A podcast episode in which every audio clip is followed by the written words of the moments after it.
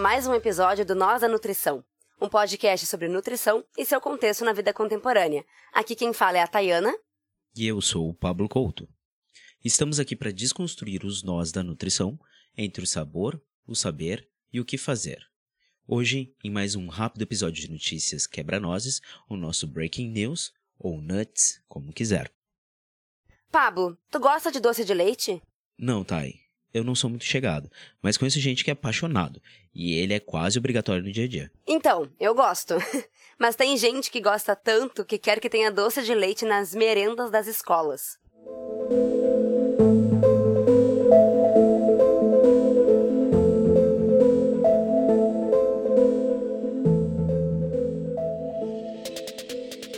Primeiro, é que não tem tanta uh, nutrientes e proteínas como o doce de leite. Segundo, é que o leite é produzido no Rio Grande do Sul. Então, nós estamos uh, que, querendo incentivar o uso do leite e seus derivados.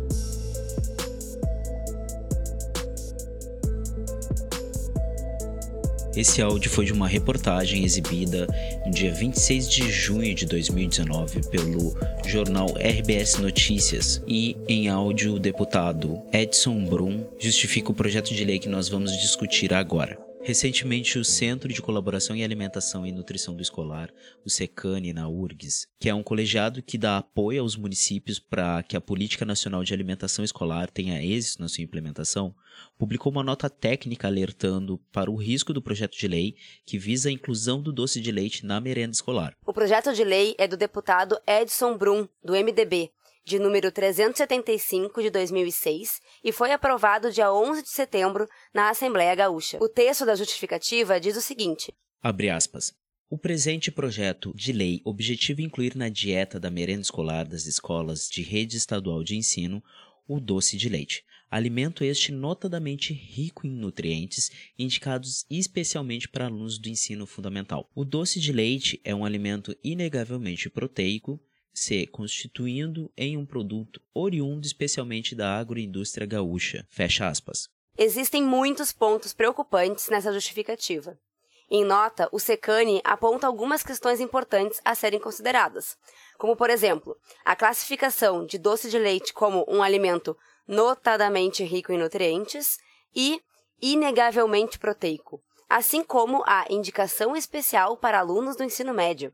Vários profissionais da nutrição e outros veículos de jornalismo já trouxeram luz sobre algumas questões nutricionais, como a relação de semântica com o alto teor de proteína do doce de leite, sugerido no texto original, que aponta para o inegavelmente proteico.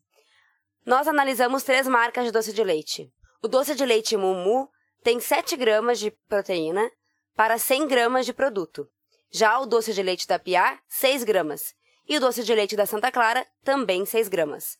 Então a gente pode ver que em nenhuma delas o valor de proteínas chega nas recomendações estabelecidas pela Anvisa para alimentos ricos em proteína, que é de no mínimo 12 gramas de proteína por porção de 100 gramas.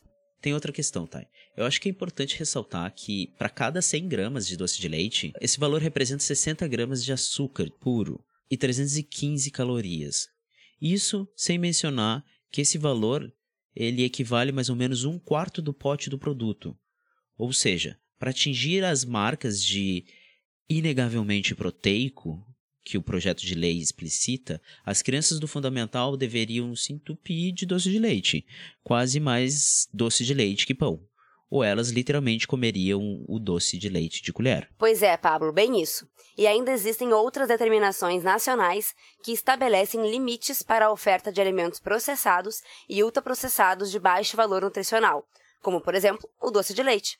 No artigo 16 da Resolução 26 de 17 de junho de 2013 do FNDE, consta que a oferta de doces e ou preparações doces fica limitada a duas porções por semana, equivalente a 110 quilocalorias por porção. Além disso, acho que fica a questão também que é de onde que vem esse doce de leite e quem ganha com essa mudança. Pois a forma que o projeto está escrito estimula a aquisição dos produtos da indústria de alimentos, como eles dizem, agroindústria. O que vai contra a proposta de estímulo à aquisição de alimentos da agricultura familiar, um dos braços da política de alimentação escolar, o PNAE. Sem falar no aumento do consumo de alimentos ultraprocessados pelos escolares, que também vai contra um dos marcos da alimentação no Brasil, que é o Guia Alimentar para a População Brasileira.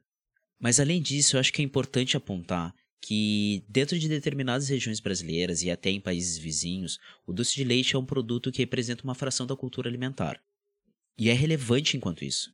Porém, as questões da notícia que nós trouxemos hoje é que a indicação do uso do doce de leite em lei na merenda escolar ignora outras várias normativas e recomendações que vão na direção contrária ao incentivo de alimentos altamente calóricos e ultraprocessados para os escolares.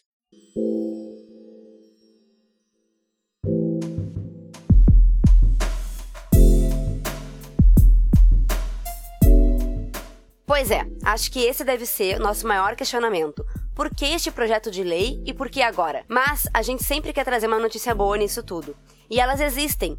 E essa é também relacionada à alimentação escolar. O governo do Paraná assinou um decreto para implantar alimentação escolar 100% orgânica em todas as mais de mil escolas estaduais até 2030. De acordo com dados do Instituto Agronômico do Paraná, Atualmente, apenas 8% da alimentação escolar é orgânica e 60% vem da agricultura familiar. O governador do estado, Ratinho Júnior do PSD, disse: Eu tenho convicção de que nós temos a possibilidade de fazer a agricultura mais sustentável do mundo. Nós vamos fazer uma agricultura verde para ser exemplo para o planeta. Com um detalhe: respeitando as bacias hidrográficas, as microbacias, respeitando as matas ciliares e nossa Mata Atlântica. Fecha aspas, nossa parte nisso tudo é acompanhar as notícias e cobrar essas mudanças. Também disseram que para que seja possível e ocorra a expansão das plantações, para esse fornecimento, o secretário de Agricultura e do Abastecimento frisou a intenção de fomentar o um modelo de associações e cooperativas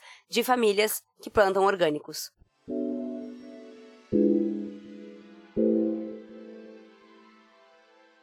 É, Thay. Por um lado, existem algumas promessas de avanço e, por outro, o avanço no retrocesso. Pois, na primeira quinzena de setembro, o Ministério da Agricultura liberou mais 63 agrotóxicos no ato 62 de 13 de setembro de 2019, totalizando 325 na lista do último episódio As Gotas de Agrotóxico. Dos 63 agrotóxicos, algumas substâncias são novas e outras são modelos genéricos de agrotóxicos já aprovados anteriormente.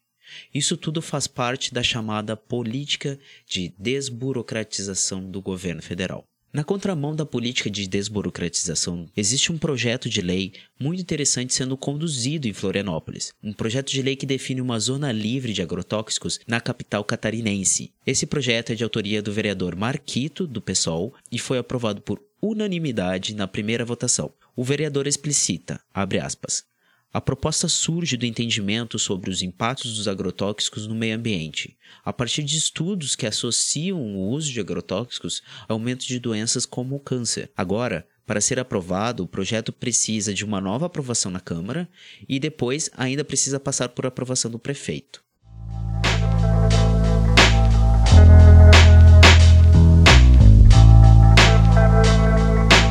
Agora o momento da nossa casca de nós, onde damos uma dica cultural ou não, relacionada ou não ao assunto do episódio. Hoje vamos novamente estimular o consumo da produção audiovisual brasileira, debatendo sobre qualidade da alimentação das crianças e os efeitos da comunicação mercadológica de alimentos dirigidos a elas. A dica de hoje é o documentário Muito Além do Peso, lançado em 2012. O filme é da Maria Farinha Filmes e do Instituto Alana o documentário mergulha no tema da obesidade infantil e os convidados envolvem a indústria, a publicidade, o governo e a sociedade de modo geral. O link para acessar o documentário está no nosso site. Acesse lá e confira. Antes das palavras finais, eu queria lembrar que estamos por aí. Vocês podem nos encontrar nas redes sociais por Nós da Nutrição no Instagram, arroba Nós da Nutrição, Facebook Nós da Nutrição, ou vocês podem nos enviar um e-mail em contato arroba nosdanutrição.com.br. Acessem o nosso site em nosdanutrição.com.br e confiram nossas publicações. Obrigada e até a próxima. Um abraço.